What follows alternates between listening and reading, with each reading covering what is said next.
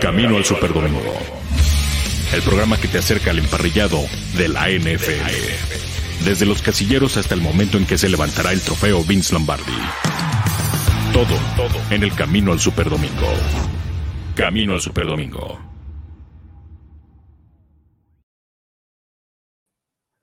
Hola, ¿cómo están? Muy buenas tardes. Bienvenidos a una edición más de Camino al Superdomingo, el programa de la Casa del Fútbol Americano en México, máximo avance, donde repasamos todo lo que acontece en el mundo de la NFL. Mi nombre es Julián López y esta tarde de martes 17 de agosto tengo el placer de estar acompañado por mi compañero Ian Roundtree, porque sí, hoy es día de Front Office. ¿Cómo estás, mi querido Ian? Muy buenas tardes. Muchas gracias, Julián. Pues y gracias otra vez por la invitación, como cada jueves hasta me asustaste y es 17 de agosto. Qué impresión.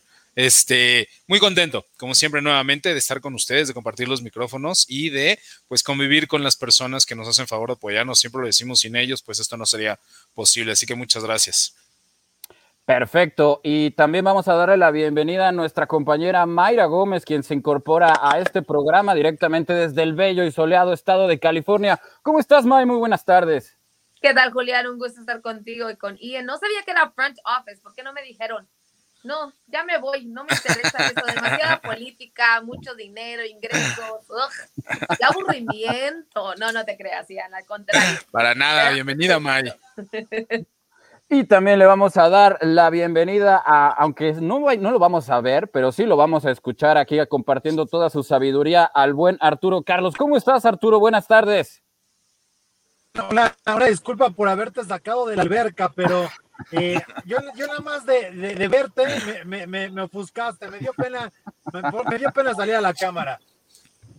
No, para nada, pero si sabemos que, que tú también tienes por allá, pero bueno, un, un ratito que estemos aquí con el, con el bello que es conocido paraíso de América, Lomas de Cocoyoc, aquí estamos transmitiendo con mucho gusto, pero bueno, vamos a adentrarnos ya en lo que es nuestro tema principal del programa, y es que el día de hoy se hizo oficial, se acabó la tibohumanía, duró poco la corta aventura de Team Tibo con el equipo de los Jacksonville Jaguars, Urban Meyer, quien fuera su entrenador en el equipo de Florida, pues dijo que era el camino correcto porque simplemente no le estaban saliendo las cosas a Tim Tebow, mi querido Ian, en el partido en contra de Cleveland. Dos jugadas se hicieron verdaderamente virales, dos bloqueos espantosos, Ian, que yo la verdad, desde aquella jugada de Martín Gramática en contra de los Seattle Seahawks, recordarás, cuando, cuando le sacaron el partido a los vaqueros de Dallas, no veía un intento de bloqueo, perdóname la palabra, pero tan patético como esos dos de Tebow y levante la mano quién lo vio venir.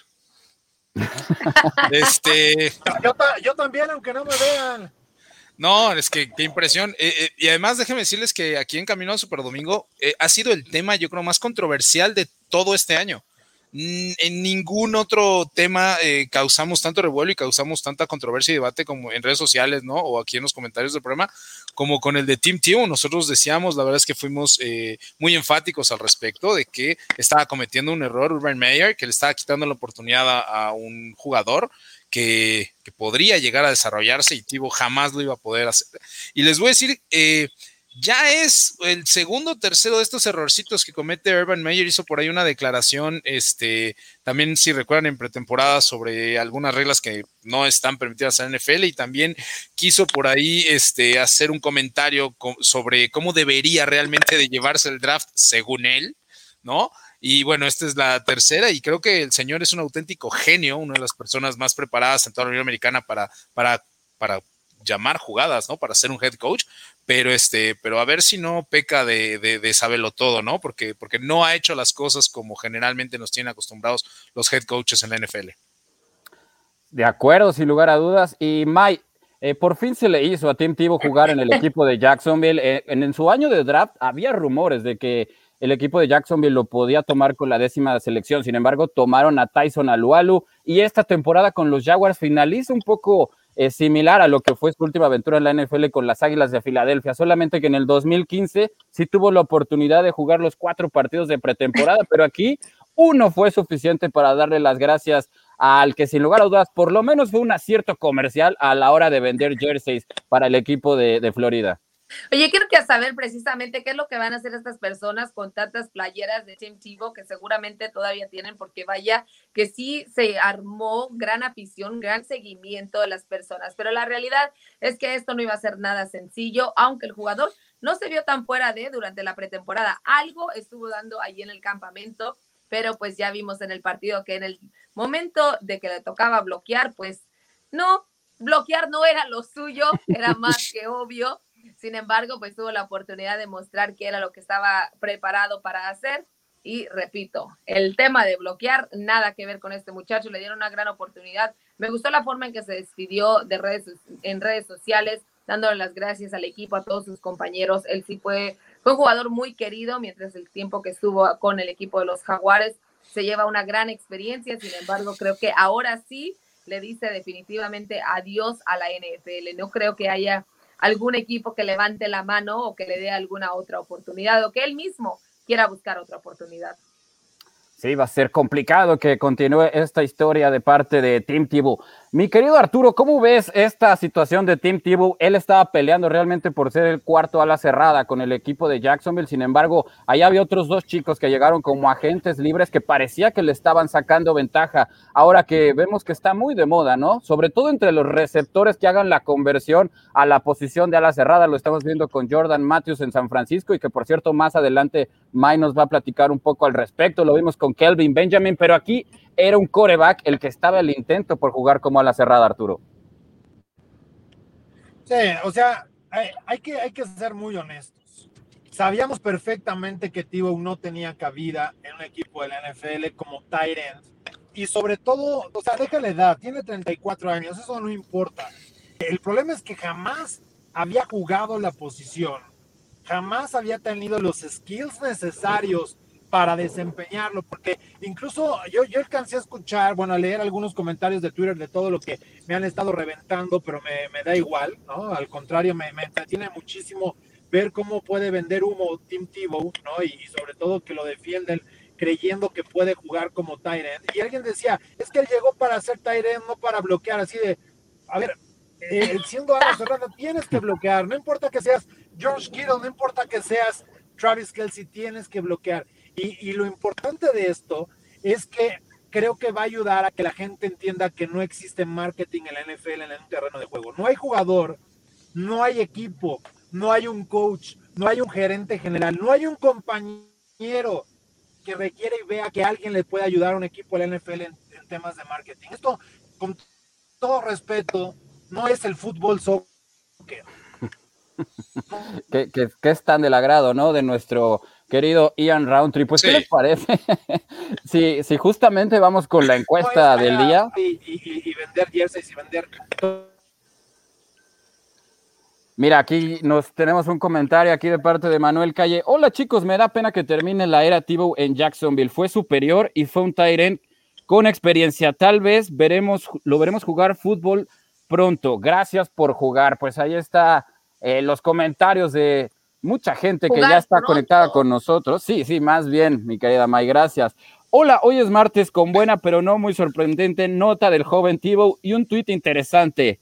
La mejor sección de toda la semana, el front office con Ian Routry. Eso es lo que nos comenta Indira Guzmán, quien es de nuestras más fieles seguidoras. No es tan inesperada su salida. Justo en front office, el señor Roundtree dijo que no había mucha opción para él, Manuel Calle, aún siendo pupilo del head coach Urban, refiriéndose a Urban Meyer. ¿Qué les parece si vamos precisamente con la encuesta del día de hoy, que tiene que ver precisamente con Tim Tebow y su corte de los Jaguares de Jacksonville?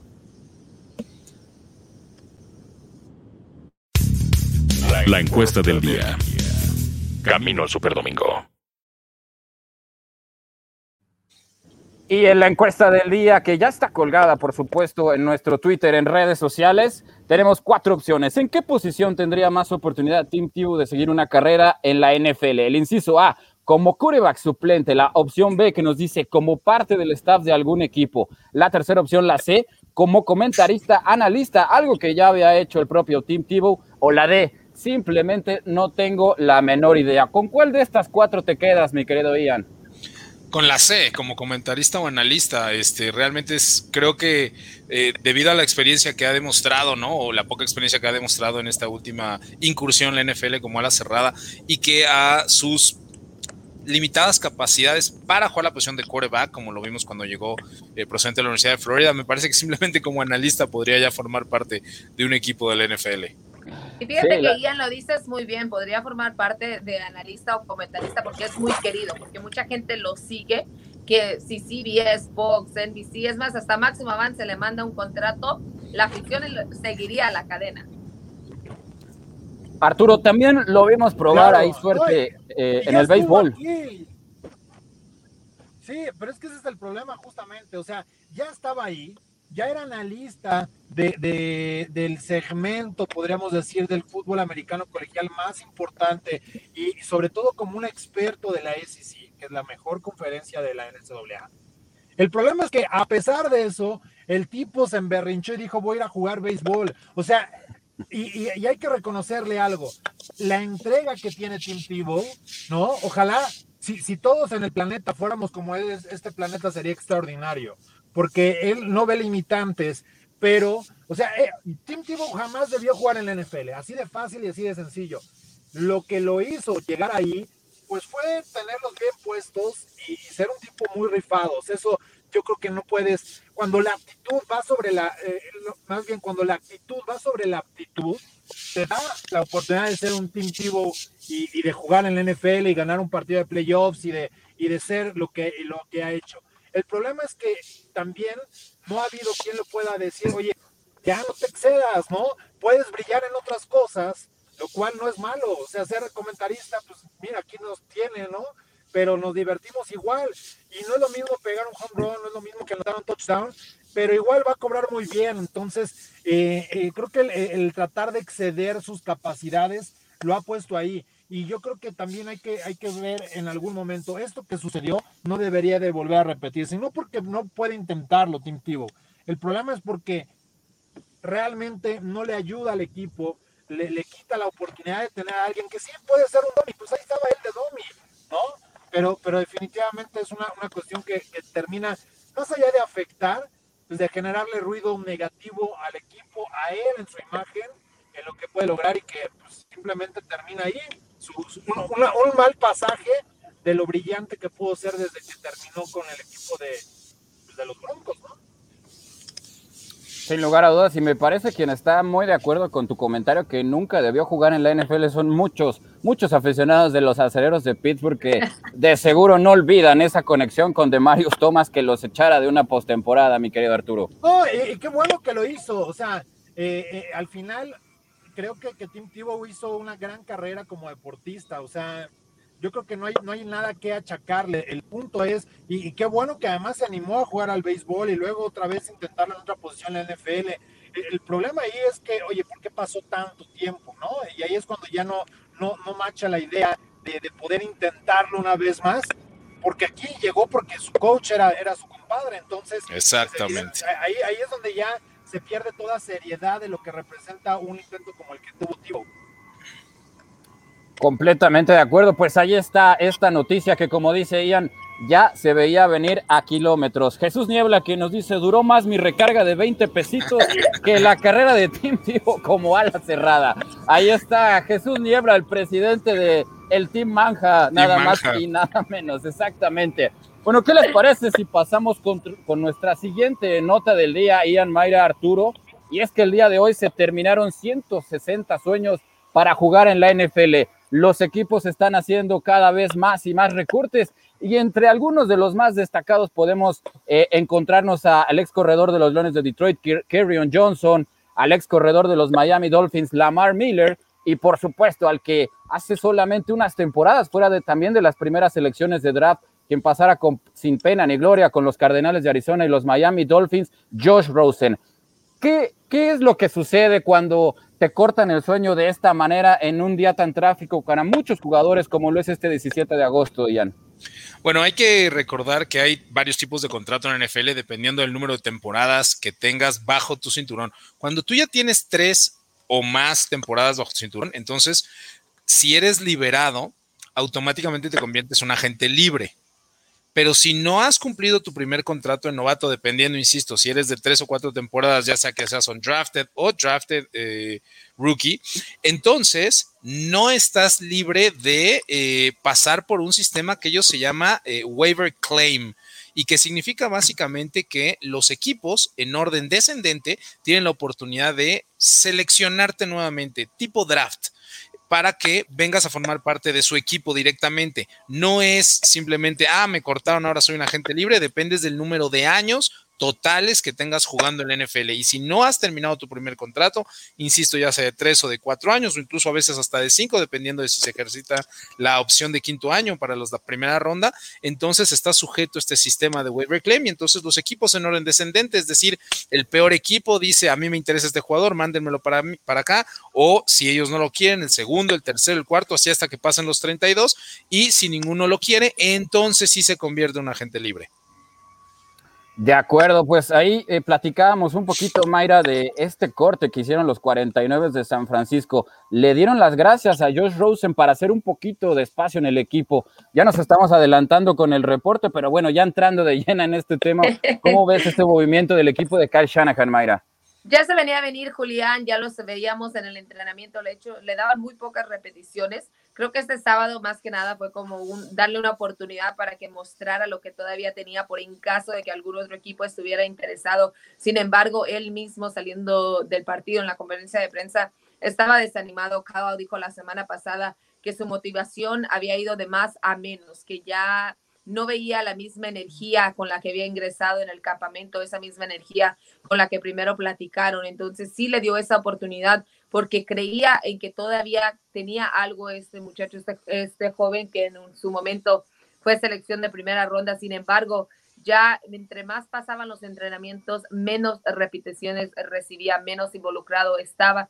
Sabemos que en San Francisco está el tema de Trey Lance con Jimmy Garoppolo y es todo, todas las repeticiones prácticamente caen en estos dos quarterbacks. Entonces, el tema al principio era, oye, tienes a cuatro quarterbacks, ¿los vas a mantener? Porque eso sería algo muy difícil para hacer. Al inicio, Kyle contestaba y decía que era un problema bueno para tener, tener cuatro quarterbacks que eran muy, de muy alta calidad.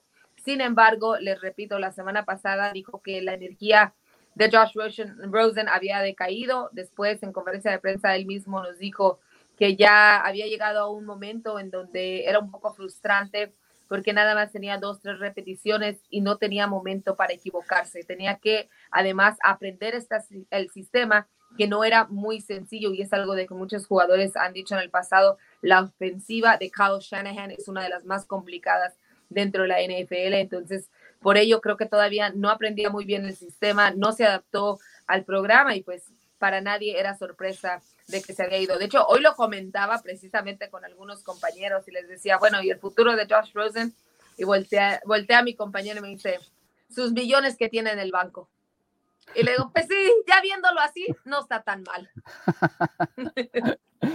Eh, mi querido Arturo eh, Rosen, un coreback que llegó a tres equipos que estaban muy, pero muy urgidos de mariscal de campo, como lo eran los Cardenales de Arizona, Miami, que ya tiene allá tú a Bailoa, y ya nos mencionaba Mayra el caso de, de Trey Lance. Aparte de los jugadores que ya hemos mencionado, ¿hay algún otro corte que te haya llamado la atención de este martes?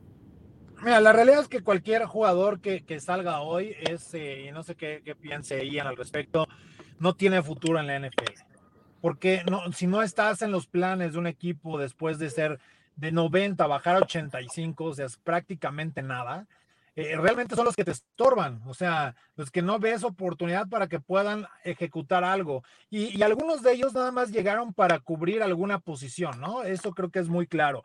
Y, y, ni modo, así es la, NFL, esto es un negocio y finalmente tienes jugadores que te van a ayudar para que, para rellenar o para que puedas tener, oye, me falta un corner, pues trae tal que sea, ¿no? Y, eventualmente vas a buscar a alguien que te va a ayudar en el equipo para que trabajen.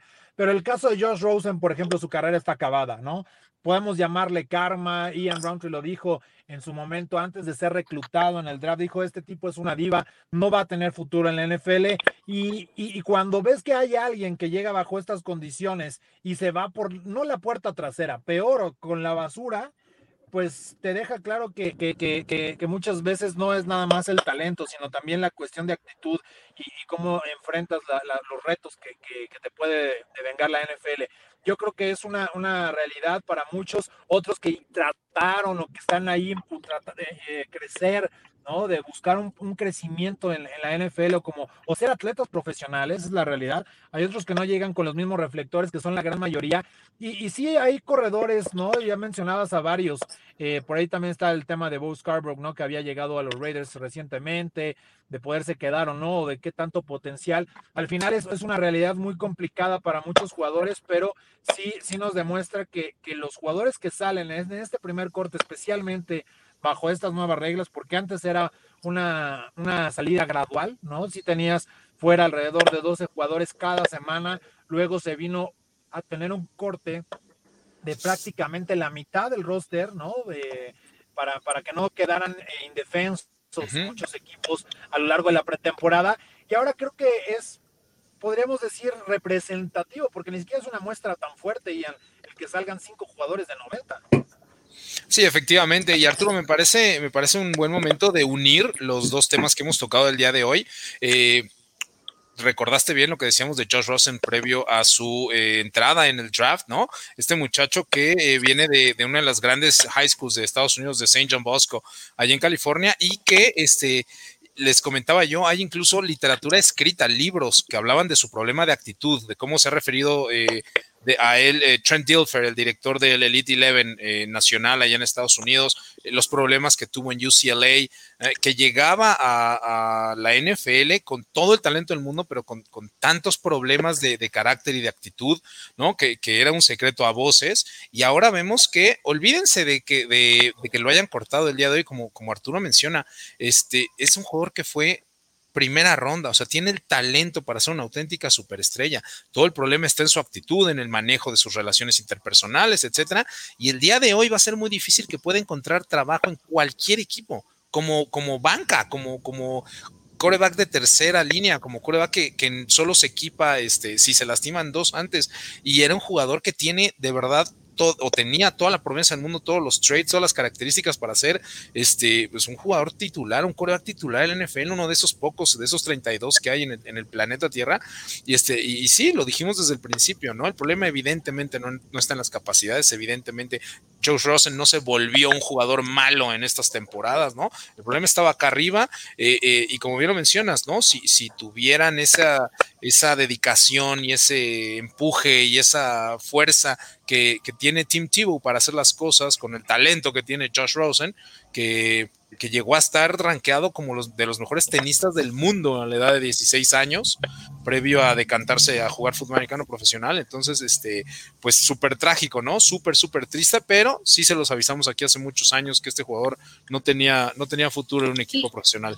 Y además, Ian lo vuelve a comprobar, como te lo decía, el mismo Kyle dijo de esa, hizo referencia a esa actitud, al hecho de que llegó con un emocionado, llegó con la oportunidad de tener nuevamente estar en el emparrillado, de, de hacer algo por el equipo y simple sencillamente cuando no le estaban dando toda la atención, cuando no estaban hablando de él, cuando no tenía todas las repeticiones que él quería, que la verdad yo no sé cómo era que Josh Rosen había decidido, decidido o creía en su mente que iba a ser el campamento cuando llegaba a un campamento donde está un quarterback que acaba de llegar al Super Bowl, otro que seleccionaron de primera ronda, pero allí mismo volvió a demostrar esa actitud, esa mentalidad que tiene este, este muchacho al llegar motivado y dos, tres semanas después recaer y ya no ser, ya no hacer las cosas como se le pedían. Mara, imagínate qué tan grave ha de haber sido la situación ahora con los 49ers. Tú mejor que ninguno de nosotros lo sabe porque estás ahí presente todos los días. Eh, que este tipo de comentarios no suelen salir al público, este tipo de comentarios no suelen salir a la, luz pública. Eh, el hecho de que un head coach mencione una falta de actitud por parte de uno de los jugadores que es cortado del equipo, significa que, era un problema palpable para la organización, que era un problema palpable para la franquicia de los 49ers, porque eh, son muy políticos y son muy correctos. La, cofradía, la hermandad del fútbol americano, desde coaches, utileros, eh, gerentes generales, jugadores, jugadores, desde luego, es muy unida y tú no hablas mal de o no hablas de los problemas que experimenta un jugador, este, a menos que sean realmente graves, honestamente, ¿no? Este, generalmente nada más dice, Josh Rosen no lo logró, no, no, no no puede seguir en el equipo porque tenemos mejores opciones y le damos las gracias y le deseamos lo mejor. Eso es un comunicado estándar, ¿no? Entrar en detalles acerca de su actitud y de lo que estaba haciendo mal, pues, definitivamente la actitud era un problema. No, y era un, grave problema. Sí, pero ¿sabes qué es lo más lo, crítico en este tema? Es hay que juzgar la realidad y tiene y tenemos de alguna manera indigo no es tampoco una cacería de brujas no mucho menos ah, puedes lograrlo o no lograrlo. Pero este caso directamente de Josh Rosen es tan lamentable como ya Marcus Russell como Ryan Leaf o incluso peor porque al menos los otros lo intentaron cobraron millones por lanzar pases incompletos.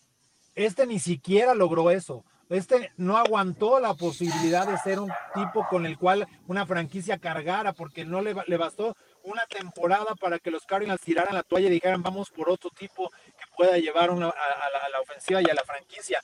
Esto es todavía más grave de lo que vivió, creo, ya Marcus Russell y Ryan Leaf. ¿eh? Sí, yo también lo creo. Sí, porque además al llegar a, Miami, pues era muy, pero muy sabido que Tua tenía ese tremendo problema de, lesión en cadera jugando para Alabama, que, que, las cosas iban a estar complicadas con Fitzpatrick, pero eran tres equipos que realmente estaban urgidos por tener a un mariscal de campo franquicia y bueno, se ve complicado que un equipo se vaya a arriesgar con Josh Rosen. Y era tan evidente, por cierto, que cuando llegó al siguiente año seleccionaban a alguien en la primera ronda y no solamente la primera onda, en los primeros cinco picks. O sea, tanto así era la necesidad de los equipos para tener un quarterback.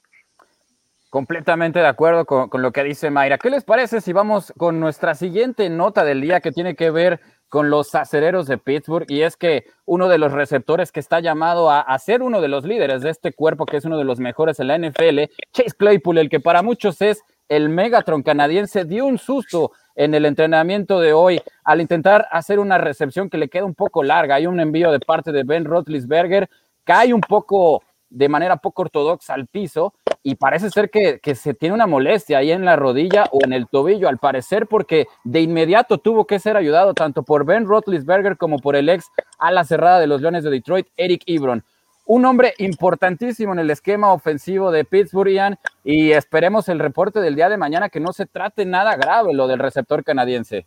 Parece que ya los últimos reportes, Julián, que nos han llegado, eh, hablan de que simplemente fue un pequeño esguince de tobillo que está fuera de todo peligro eh, y que, bueno, tendrá eh, su convalecencia los días siguientes, quizás las semanas máximo. No creo que haya razón para, para arriesgarlo durante los juegos de pretemporada que quedan, pero como bien dices, es una pieza fundamental en el ataque de, los Steelers. Eh, Roethlisberger necesita todo el apoyo que pueda obtener en esta temporada y Chase Claypool eh, forma parte de, ese, de esa mentalidad, de ese paquete, ¿no? De lo que tiene que hacer realmente los Steelers. Así que me parece que sí, que más de una persona contuvieron la respiración cuando lo vieron quedarse en el suelo, pero parece que el peligro ha sido eh, este, avertido. Yo no quiero asustar a nadie, Ian, y allí cuando lo dice, solo un pequeño esguince, ese sí es el reporte más reciente y de hecho el mismo Chase Claypool tuiteó y dijo que todo estaba bien, aunque sí tenemos que esperar un par de horas para ver qué tan grave es ese pequeño esguince de tobillo, porque un esguince de tobillo, como bien nos lo ha dicho el doctor Curandero, puede afectarle toda la temporada, aunque en este momento, pues lo bueno es que es pretemporada y le darán todo el descanso necesario hasta que dé inicio el primer partido. Arturo, un Chase Claypool que se quedó cerca de las 900 yardas recibidas, sin embargo, nueve recepciones de anotación hablan muy bien para un novato como la campaña en la que tuvo en 2020. ¿Crees que este sea el año en el que Chase Claypool esté obligado a liderar a los receptores de los Steelers?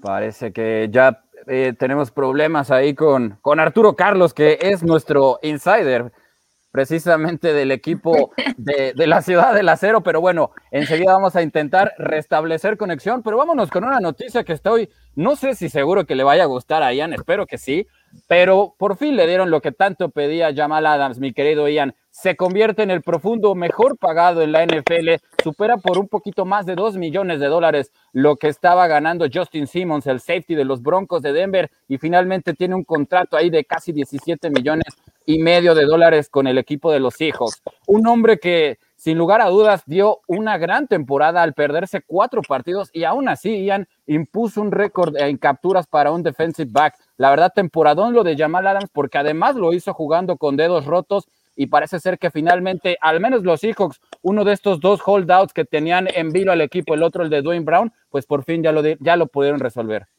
Sí, Julián, y fíjate que yo he tenido que cambiar mi actitud con respecto a Jamal Adams. Eh, específicamente, yo soy fanático de los Seahawks, como bien mencionas, pero eh, cuando él llega al equipo y empiezan a hablar de la contratación, bueno, de lo que quiere o lo que pide en el contrato, este, pues inmediatamente mi parte como gerente general entra, entra en juego y digo, un safety no vale lo que él está pidiendo, no es una posición premium, eh, puedes tener un gran equipo aún sin un gran safety, pero después de, ver la temporada que tuvo el año pasado, eh, como bien mencionas, rompió el récord del NFL de más eh, capturas, 9.5, eh, que evidentemente no es ideal, ¿no? ¿no? No es que tomemos esto en consideración para, para otorgar ese contrato, ¿no? Cuando hablamos de este tipo de negociaciones, pero cuando te das cuenta de realmente todo lo que puede hacer, es un jugador que en cuatro temporadas en la NFL ha sido llamado al, All Pro tres ocasiones, es un, es un jugador que puede jugar varias posiciones, eh, todas a un buen nivel o a un gran nivel, y eso en la NFL con esa clase de, atletas y de jugadores, pues realmente hace que su valía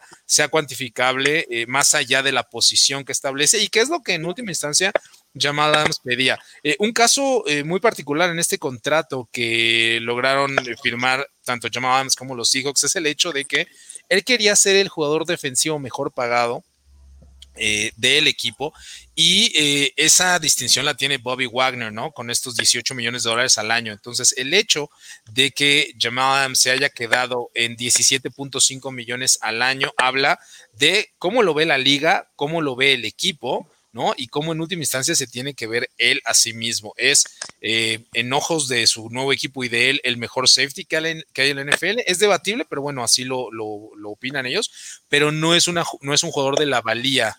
De, Bobby Wagner. Por eso su contrato, no, no hay ninguna otra razón eh, más que de orden administrativo, quizás hasta sentimental, para que haya firmado por 17.5 millones y que Bobby Wagner eh, esté en 18. Bien podrían haberle dado a Jamal Adams 18.1 y no pasaría nada, pero el mensaje que envía Seattle es, si eres muy valioso, pero no eres Bobby Wagner.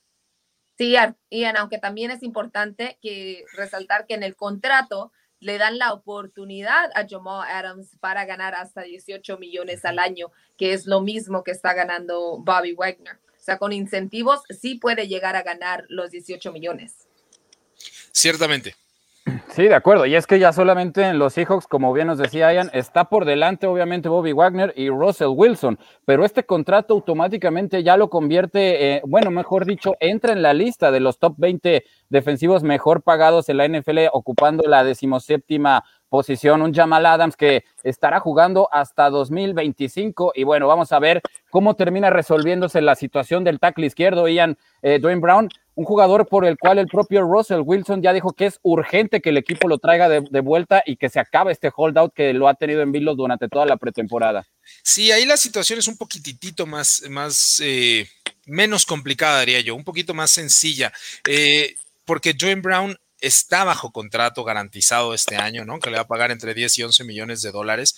Lo que pasa es que Dwayne Brown había arrastrado muchísimas lesiones a lo largo de su carrera, tanto en los Texans como estos últimos años con los Eagles, y este, se pensaba que ahora que va a cumplir 37 años, um, se iba a retirar él ya dio su opinión al respecto, dijo yo quiero seguir jugando y me gustaría mantenerme con Seattle, quiero un contrato a largo plazo y por eso no me voy a presentar a entrenar hasta que lo obtenga. Me parece que es cuestión de días, quizás semanas, ¿no? Para que los Seahawks lo puedan, lo puedan alargar, ese, ese extensión de contrato. No, Dwayne Brown no va a jugar para ningún otro equipo en la NFL, eso se los aseguro, o se retira dependiendo de cómo le vaya en la temporada, o va a permanecer con los Seahawks. Eh, y, es una situación, les digo, un poco más sencilla porque eh, se les llama holdouts para nuestros amigos que nos hacen favor de, seguirnos, se llama holdouts porque este, se mantienen al margen del equipo, ¿no? Eso es un holdout, ¿no? Este, y estos jugadores no están haciendo probablemente un holdout, sí están no entrenando, pero no están entrenando en común acuerdo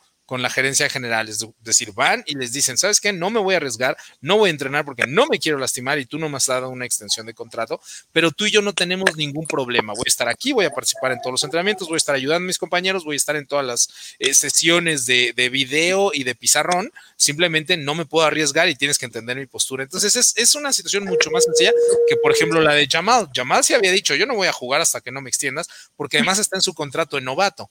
Pero el caso de Joan Brown es un poquitito más fácil este, yo no dudo que los Seahawks, ahora que ya tienen los números de Jamal Adams, eh, pasen a negociar con Dwayne Brown. Y la otra será ver simplemente qué tanto le alargan los, los contratos, porque como decíamos, eh, Dwayne Brown ya cumple 37 años en septiembre. Oye, en una pregunta, ahora que estamos al tema de front office, ¿qué significa el que los Seahawks le hayan pagado esta cantidad a, a, su safety? O sea, ahora estamos hablando de que ya explotó el mercado de los safeties Ahora también estarán los próximos equipos con esa necesidad de aumentarle los sueldos, porque lo vemos mucho en los tight ends. Hace poco lo vimos en los corredores y lo vemos obviamente con los quarterbacks. Entonces, ¿qué sucede ahora con este contrato que se le da a Jamal Adams y que precisamente lo hacen los Seahawks? ¿Qué, ¿Qué pasa para el resto de los equipos? A mí me parece, Mayra, que el, mercado de los safeties no va a explotar. Creo además que la diferencia entre Justin Simmons y Jamal Adams es de tal cantidad, 2.2 millones de dólares para ser explícitos, ¿no? En cuanto a la diferencia entre el 1 y el 2, que le da la oportunidad a la liga de decir, de no tomar el, contrato de Jamal Adams como parámetro. Un caso un poco similar al caso de, de DeAndre Hopkins, este receptor de los Cardinals, que está casi 6 millones arriba, ¿no? De, en contrato total, ¿no? No, no promedio base por año, sino en contrato total del siguiente receptor. Eh, son tan largos estos márgenes y en este caso el safety es una posición eh, no élite, ¿no? Este, que creo que los equipos van a seguir dudando mucho, al menos las siguientes temporadas, en otorgar estos contratos tan grandes a los safeties. Me parece que todavía hay un espacio ahí entre Justin Simmons y Buda Baker, que son el 2 y el 3, y en relación a Jamal Adams para poder explotar, digamos, ese hueco. Entonces, yo no preveo una explosión del mercado de los, de los safeties, eh, pero ya saben que más rápido cae un, hablador que un cojo, podrían callarme la boca, sí, podrían callarme rapidísimo la boca en el caso de Derwin James. Nada más de Derwin James, lo tendremos que ver el próximo año, el caso de los Chargers, pero Derwin James necesita obviamente mantenerse sano esta temporada, que es la verdad muy difícil, ha demostrado muy difícil mantenerse sano toda su carrera desde Florida State, pero bueno, este, hemos visto cosas más locas. Fuera de eso, no, difícil que el mercado de los safeties explote. Pues ahí está lo que está pasando con el equipo de los Seahawks. ¿Y qué les parece si nos vamos ahora eh, con el reporte de Mayra Gómez hablando ahora sí del archienemigo de los Seattle Seahawks, el equipo de la capital mundial de los hippies, los 49 de San Francisco, mi querida May. Noticias importantes del equipo. Eh, Nick Bosa, que no había estado entrenando equipado, parece ser que ya va a tener actividad en los drills 11 contra 11. También me parece que hay noticias de Trent Williams y también te quisiera preguntar por cómo lo está haciendo Jordan Matthews, sea que muchos receptores, como ya lo decía al principio del programa, quieren hacer esta transición a la posición de ala cerrada, Maya. Adelante. Bueno, empezamos. Jordan Matthews, pues se mantiene en el equipo, sigue haciendo las cosas bien. Esas ya son buenas noticias, algo que no puede decir Josh Rosen, como lo habíamos dicho. Pero la posición de Titan obviamente es muy complicada en San Francisco porque tienen a George Kittle y además Dually está haciendo un trabajo impresionante. Este muchacho se la pasó entrenando en el sur de California durante el off-season y ha regresado en mejor forma y mucho más ritmo de lo que hemos visto en el último año. Entonces, creo que por ahí se le puede complicar un poquito la situación. Hablando de Nick Bosa, todavía no estará ingresando en, el, en las actividades de 11 contra 11. De hecho, había dicho Kyle y lo repitió el día de hoy que Bosa no estará participando hasta casi ya al inicio de la temporada. Él está en un proceso de rehabilitación donde cada tercer día, de hecho, tiene un día de mantenimiento, le llamamos por esa forma. El tema de Trent Williams, de hecho, sucedió el día de ayer, aunque nos dijeron hoy que no es, no, no confirmaron que había sucedido por lo de ayer, pero ayer precisamente lo vi en una de las jugadas donde como que se, se testerió un poquito la pierna, como que se le atoró un poco, salió manqueando y salió muy enojado, tanto así que aventó el casco y yo volteo con mi colega y digo, oh, oh, eso no es bueno y cuando volteo a verlo se está tocando la rodilla derecha. Precisamente después del entrenamiento nos dijo Kyle que podía ser la rodilla o que podía ser la cadera. Sin embargo, hoy el, el coordinador de prensa nos informó que tenía la rodilla inflamada, que no sabía y que no nos podía confirmar si había sido el caso que vimos el día de ayer en el entrenamiento. Sin embargo, les repito, tocó la rodilla derecha y casualmente el día de hoy fue la rodilla derecha la que tenía inflamada. Entonces, así la situación con Trent Williams. Esperemos que no pase a mayores y que esté listo para estar de regreso ya en la próxima semana, pero no lo veo participando, dependiendo de qué tan grave sea la situación con el entrenamiento que tienen el jueves y el viernes en, en Costa Mesa, cuando van a participar con el equipo de los Chargers, que por cierto el equipo ya está ansioso por llegar allá, ya quieren estar en el campamento, quieren estar en el Jack Hammett porque están hartos de entrenar con ellos mismos. Ya han llegado a un punto donde se ven las caras todos los días, donde están enfrentando a la misma defensiva. Tanto así que Warner ha interceptado a Jimmy G cada entrenamiento. Según Jimmy G es para mantenerlo contento porque ya que le dieron los 95 millones, dijo pues le tenemos que mantener feliz de alguna forma, pero pues parece que lo quiere muy, muy feliz porque hoy mismo lo volvió a interceptar, pero ellos ya están más que contentos. El coordinador defensivo habló el día de hoy y nos dijo que el día de mañana, cuando lleguen a, Los Ángeles, bueno, más a Costa Mesa, se reunirán, se van a reunir los directivos para agendar y planear qué es lo que van a estar trabajando el jueves y el viernes. Descansarán el sábado y ya el domingo será el partido en SoFi Stadium. Oye, Ian, estábamos platicando, por supuesto, de la salida de Josh Rosen. Se abre ese lugar y de inmediato llega un esquinero a reforzar, me parece, el área que más preocupa de los 49, su secundaria. Davonte Harris, ex hombre de los Cuervos de Baltimore, es anunciado como la nueva contratación de este equipo. Sí, mira, ya habíamos tocado este tema, eh, Arturo específicamente. Eh, el hecho de estos jugadores que llegan cuando se hacen los primeros cortes o que salen de un equipo cuando se hacen los primeros cortes, eh, es difícil que cualquiera de ellos logre tener un impacto en, la temporada o incluso en, el programa o en la franquicia. Estamos hablando de los jugadores que a lo mejor pudieran sobrevivir un corte más de 85 a los 80 que se lleva a cabo a inicios de la próxima semana, pero que veo muy complicado que logren pasar ese último corte ¿no? Que los deja a los equipos ya con los 53 eh, jugadores finales. Entonces, este, me parece que, que, simplemente buscas como gerente general esas posiciones donde tienes muchas lesiones y donde necesitas gente que termine los juegos de pretemporada.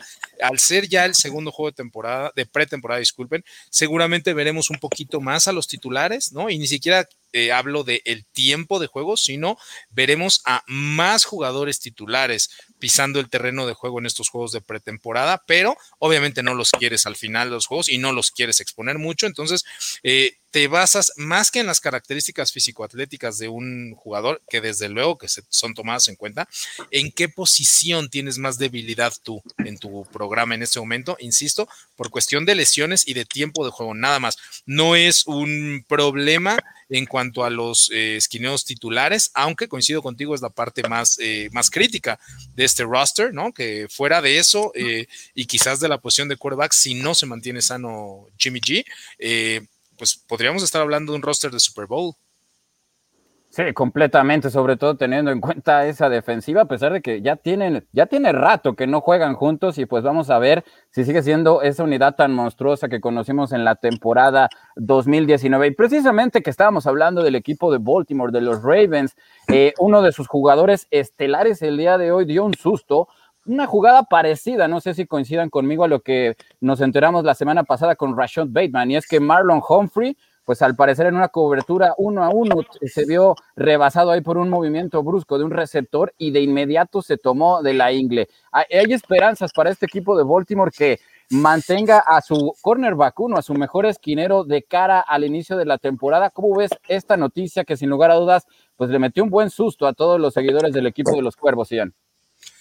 Sí, eh, como decíamos, eh, parte del problema es que no sé si es muy grave o no la lesión, tendremos que esperar las próximas horas para saber el resultado de los análisis médicos, pero todas estas lesiones de tejido blando, ¿no? Las llamadas soft tissues, eh, pues pueden alargarse a lo largo de la temporada. no necesitan ser necesariamente muy graves, es decir, no los tienen que dejar fuera del campo de entrenamiento o de los juegos muchas semanas, podría simplemente estar fuera unos 3, 4, 5 días, 7 días, pero eso no significa que van a estar al 100% durante la temporada. Entonces, habrá que esperar el parte médico para saber qué tanto le afectará la lesión a Marlon Humphrey a lo largo de esta temporada. Sí, de acuerdo, un hombre que viene de firmar un contrato casi de 100 millones de dólares y, que a pesar de que Baltimore también tiene ahí a Marcus Peters y a Jimmy Smith, pues sin lugar a dudas es un jugador importantísimo. Esperemos que se recupere pronto. Eh, a mí mi parte favorita, por cierto, de, de, esa lesión, y no que haya algo favorito, pero pues la reacción de nuestro compañero y insider David Andrade, que estaba en el entrenamiento precisamente, y cuando manda, manda envía el mensaje y lo recibo, yo estaba en el entrenamiento de los 49ers, y dice, es que salió y, es, y se ve grave y, está lesionado y se tocó y se agarraba, pero ni él mismo, porque también sabemos que es un gran aficionado de los Ravens y tiene la oportunidad de cubrir a su equipo, entonces por ahí como que se le olvida que es reportero y estaba un poco nervioso estaba un poco nervioso, entonces esperemos que no sea tan grave como él lo, lo, hizo ver, pero la realidad es que sí, estaba muy, muy, muy nervioso. Visiblemente afectado. Sí. Yo creí que él era el que iba a terminar en el hospital. El lesionado, sí. Dime, Julián. Perfecto, no, pues mira, eh, a partir del día de hoy, en esta edición de Camino del Superdomingo, vamos a iniciar eh, de manera eh, rápida un pequeño análisis. En esta ocasión le va a tocar el turno a la división este de la conferencia americana. Vamos a, a tratar de platicar un poquito de estos cuatro equipos que la conforman, hasta dónde creen que pueden llegar y cómo puede finalizar esta conferencia, Ian, Mayra, que no sé si coincidan conmigo, me parece que sí, pero el equipo de los Bills de Buffalo no está pensando en ninguno de los equipos de esta división. Ellos están pensando en los jefes de Kansas City. No hay otro equipo en la conferencia americana que me parece le pueda quitar el sueño al equipo de Sean McDermott, que de calle es muy, pero muy favorito en esta división de la conferencia americana. Julián, y antes de meternos a fondo en esta conferencia, nada más quería compartirles algunas imágenes a todas las personas que están con nosotros precisamente de Alfredo, quien estuvo en el entrenamiento hoy. Y por ahí la gente sigue preguntando qué es lo que está sucediendo con Alfredo.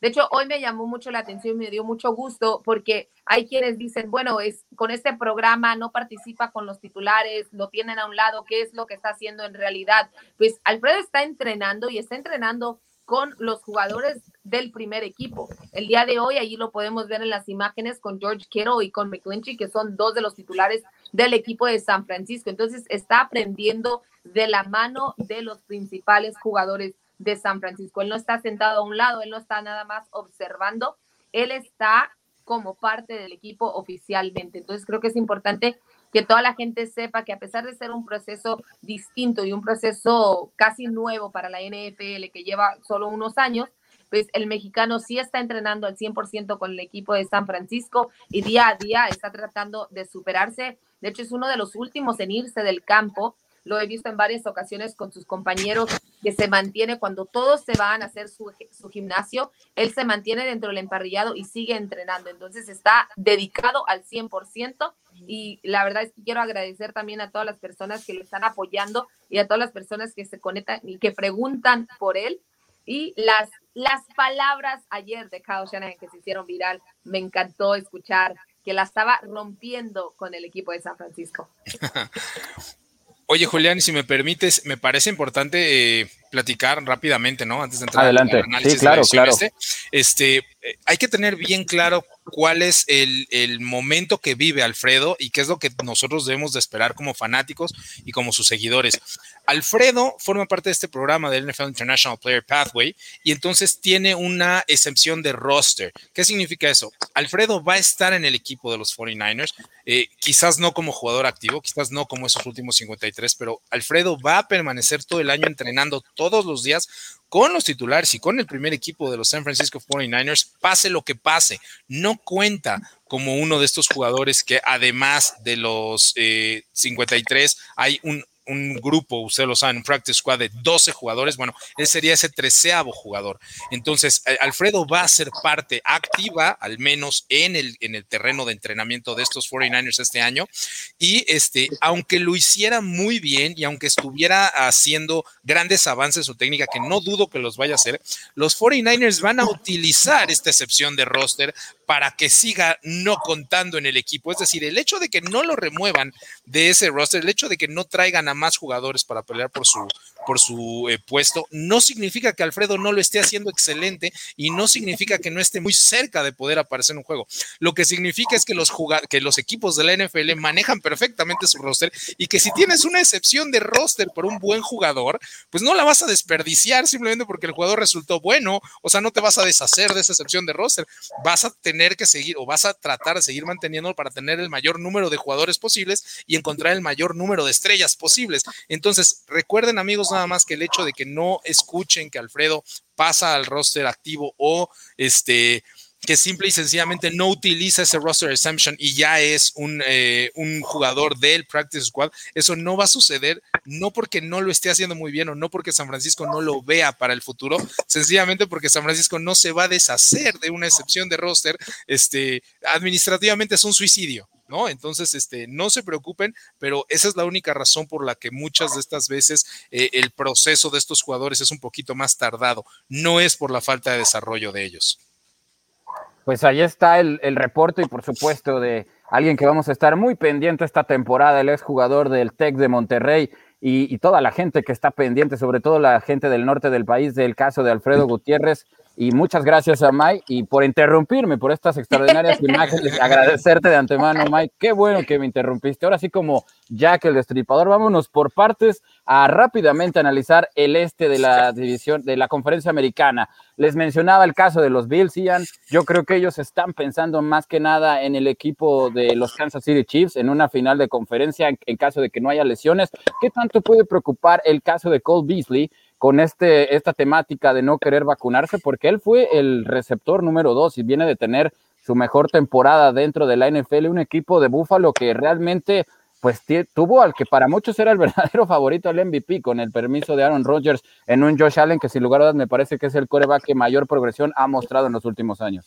Ciertamente, Julián, y además me parece que, como bien mencionas, para mí son los favoritos, incluso por encima de los Kansas City Chiefs. Es evidente que no voy a descartar a Patrick Mahomes y a su gran ofensiva, pero eh, a mí no me convence la defensiva de Kansas City, sin importar lo que, lo que hayan conseguido, ¿no? Este, creo que Buffalo es un equipo mucho más compacto y mucho más sólido, no por eso lo va a hacer fácilmente y no por eso simplemente van a vencer a Kansas City, pero para mí es el favorito de, de la conferencia americana.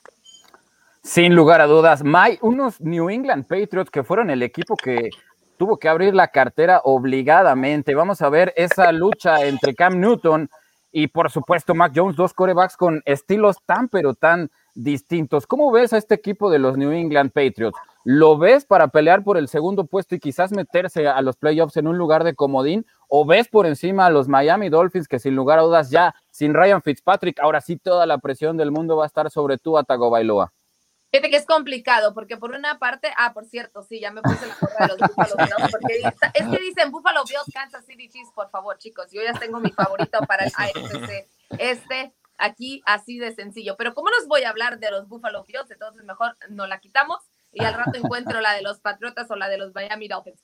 Pero en este momento me decías, Julián, Fíjate que yo veo más favorito a los Miami Dolphins, aunque todavía no me convence Tua, no me convenció el año pasado, necesitó, necesitó demasiado de la magia de, esa, de esa barba y por esa razón todavía no creo al 100% en Tua. Sin embargo, creo que sí ya tiene la capacidad y tiene que demostrar este año que es el quarterback que puede iniciar y terminar el partido, porque eso fue lo que le faltó mucho en los partidos, se le complicaba la situación, no sabía cómo cerrar los partidos y la verdad es que me, me hizo dudar mucho de él. Sin embargo, la defensa de los Miami Dolphins es impresionante y por esa razón es que yo tengo a Miami Dolphins por encima de los Patriotas, unos Patriotas que desde el año pasado vimos cómo se desarmaron, empezaron desde el año antepasado, empezaron a desarmarse, el año pasado simple y sencillamente no veíamos ni por dónde. Empezaron muy bien con Cam Newton haciendo un gran trabajo. De hecho, casi ganándole a tus Seattle Seahawks 100.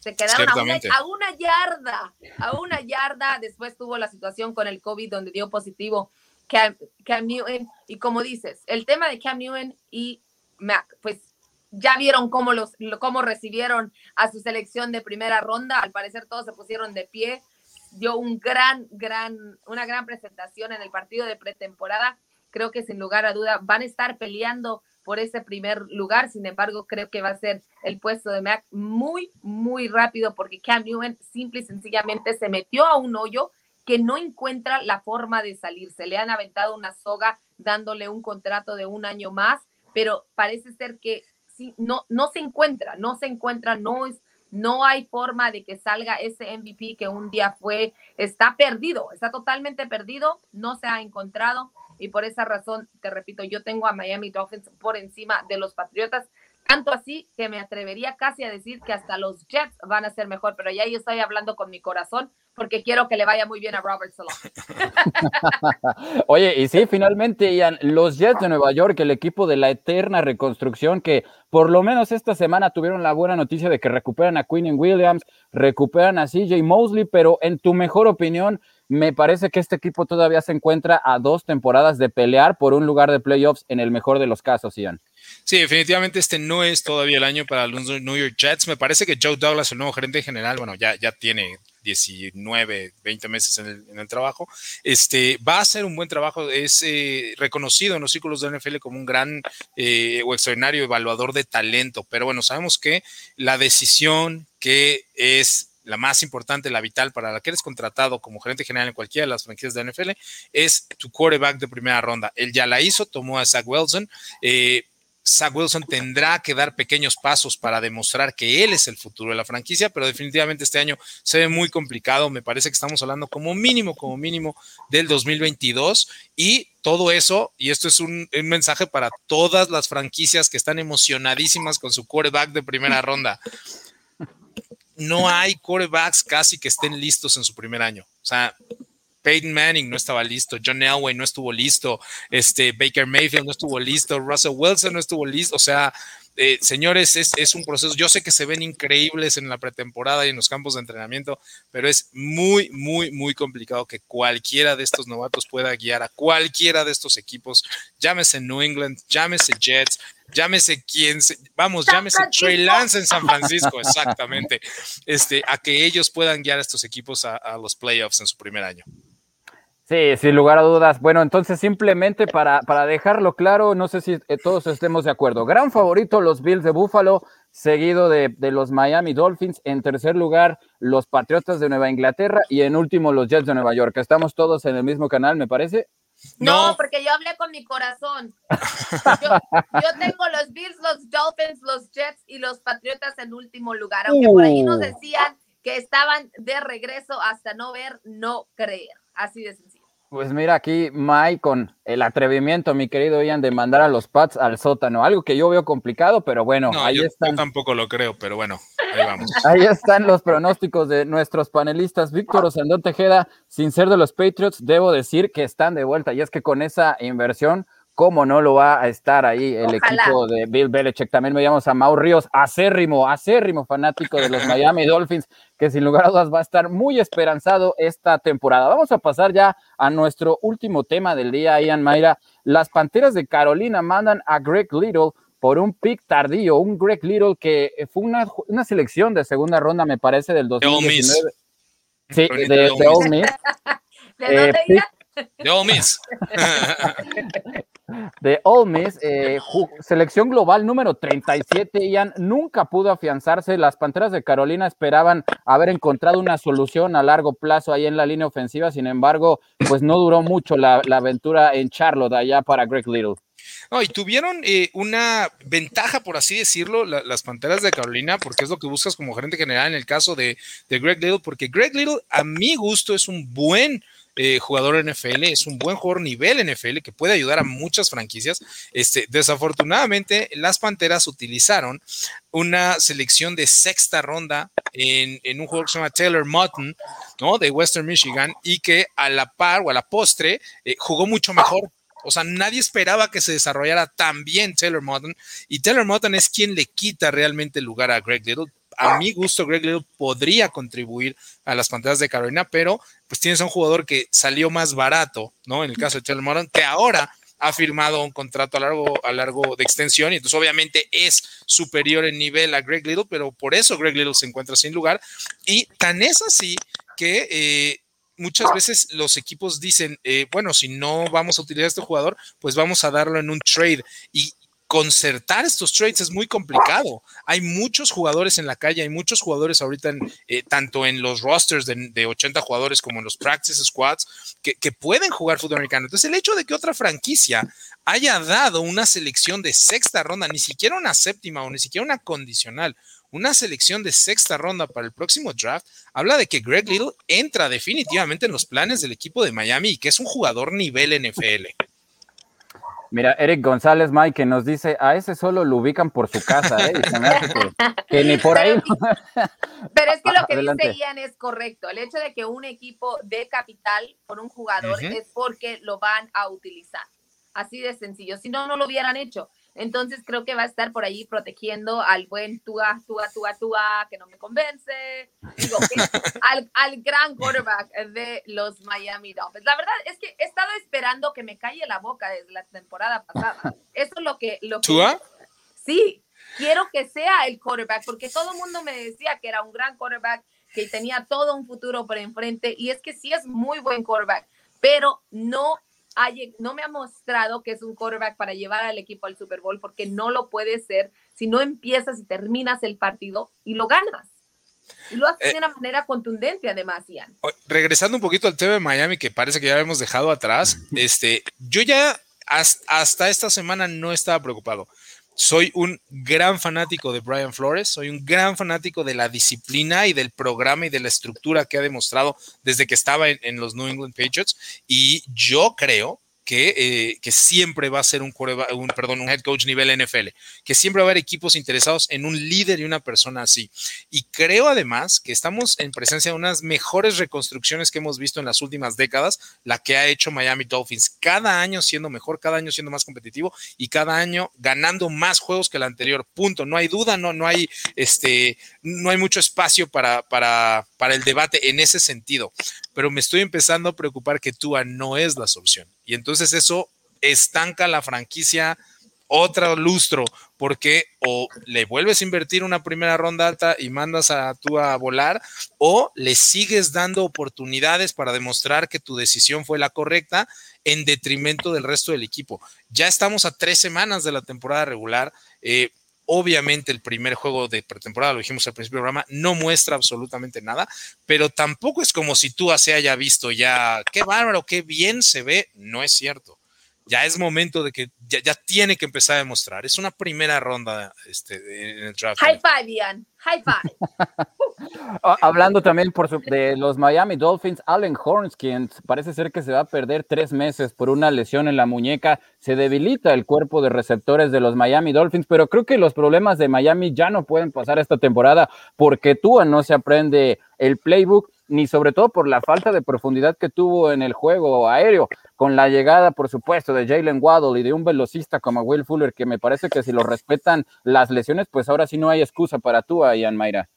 Así es, Julián, pero ¿qué crees, Julián? Como yo te interrumpo todo el tiempo, adelante, no quiero que me digas qué sucedió un día como hoy. Exactamente, también la productora ya quería saber qué sucedió un día como hoy. Pues vámonos a, platicar, vamos a ponernos a analizar de Tua y la verdad es que luego se van a enojar las personas y van a decir, sí, ya sabemos, no creen en Tua. No, Mayra no cree en Tua, Julián sí cree en Tua y Ian dice que ya. Ah, ya yo ya me empecé a preocupar, eso es todo. Ya, exacto. Exactamente. Ven, si somos neutrales. Miren, hasta las uñas tengo de, de los Miami Dolphins para que luego no digan que no los quiero. Pero sí, Julián, dime, ¿qué pasó un día como hoy? Pues vámonos con lo que sucedió un día como hoy, 17 de agosto, por supuesto, presentado por nuestros amigos de Panini. En 1969 se dio por primera vez un enfrentamiento entre los equipos de Nueva York con victoria para los Jets por marcador de 37 a 14 en un juego de pretemporada. Eso sucedió en un día como hoy, pero de 1969. Y también vámonos con los cumpleañeros del día de hoy que tenemos por ahí a Ed McCaffrey de los Broncos de Denver, 53 años que está El padre de Christian, sí, el padre de Christian, efectivamente. Antoine Randall, él, este jugador que, que, jugara como mariscal de campo. en Indiana, claro. Exactamente, que nos regalara una espectacular jugada ante tus hijos ahí que me, no, no quisiera recordártelo, Sí, pero una también reversible, sí. Jack Conklin, que cumple 27 años de edad, State. jugador de los Cleveland Browns, de, Mi- de los Espartanos de Michigan State. Pues amigos, llegamos a una edición más de Camino al Superdomingo. La verdad, un gustazo el haber podido compartir con ustedes y también con Arturo, que nos abandonó medio camino, pero por lo menos lo intentó el buen señor Arturo Carlos. Muchísimas gracias, Mayra, por haber estado con nosotros. Al contrario, muchísimas gracias a ustedes y lo siento, es que Arturo dijo, yo soy como Tua, solamente dos, tres cuartos y necesito la magia del resto de mi equipo. No, no se crean. Al contrario, la verdad sí creo que Tua puede llegar a ser ese corva que tanto han esperado Miami Dolphins. Sí creo en él, solamente que le falta mostrarlo. Muchísimas gracias compañeros, muchísimas gracias a todas las personas que sintonizan Camino al Super Domingo. Ha sido un placer estar con ustedes el día de hoy. Yo me voy a Los Ángeles el día de mañana porque tenemos doble cobertura. Estaré con el equipo de San Francisco y el equipo de los Chargers y después los Raiders visitan a Los Ángeles Rams. Así que hay cuatro equipos en el sur de California y todo, toda la cobertura por máximo. Pues estaremos muy pendientes del reporte, por supuesto, de nuestra insider Mayra Gómez. Ian, muchísimas gracias por otra emisión más del día caro, como le dice aquí la gente al front office todos los martes. La verdad, un placer, como siempre, a pedir de todos tus conocimientos. No, para nada, de verdad, muchas gracias a ustedes. La verdad, soy el más contento de estar platicando con ustedes y que, que me permitan compartir los micrófonos. Eh, síganos viendo en todas las plataformas de máximo avance, como bien mencionan, en todos los programas que, realizamos día a día y semana a semana. Gracias a Mayra, también gracias a la producción, a Grecia y a ti, Julián, por, por la invitación. Esperamos eh, coincidir el próximo martes, como siempre, ahora sí con, con Arturo también por acá. Por supuesto que sí, Ian, será un placer. Pues bueno, a nombre de mis compañeros Mayra Gómez e Ian Rountree, agradecer, agradecer a Grecia Barrios en la producción, por supuesto a toda la gente que se conectó con nosotros. Mi nombre es Julián López y los invito a que el día de mañana sintonicen una nueva emisión de Camino al Super Domingo. Nos vemos y nos escuchamos. Hasta la próxima. Esto fue Camino al Superdomingo, el programa que te acerca al emparrillado de la NFL. Camino al Superdomingo.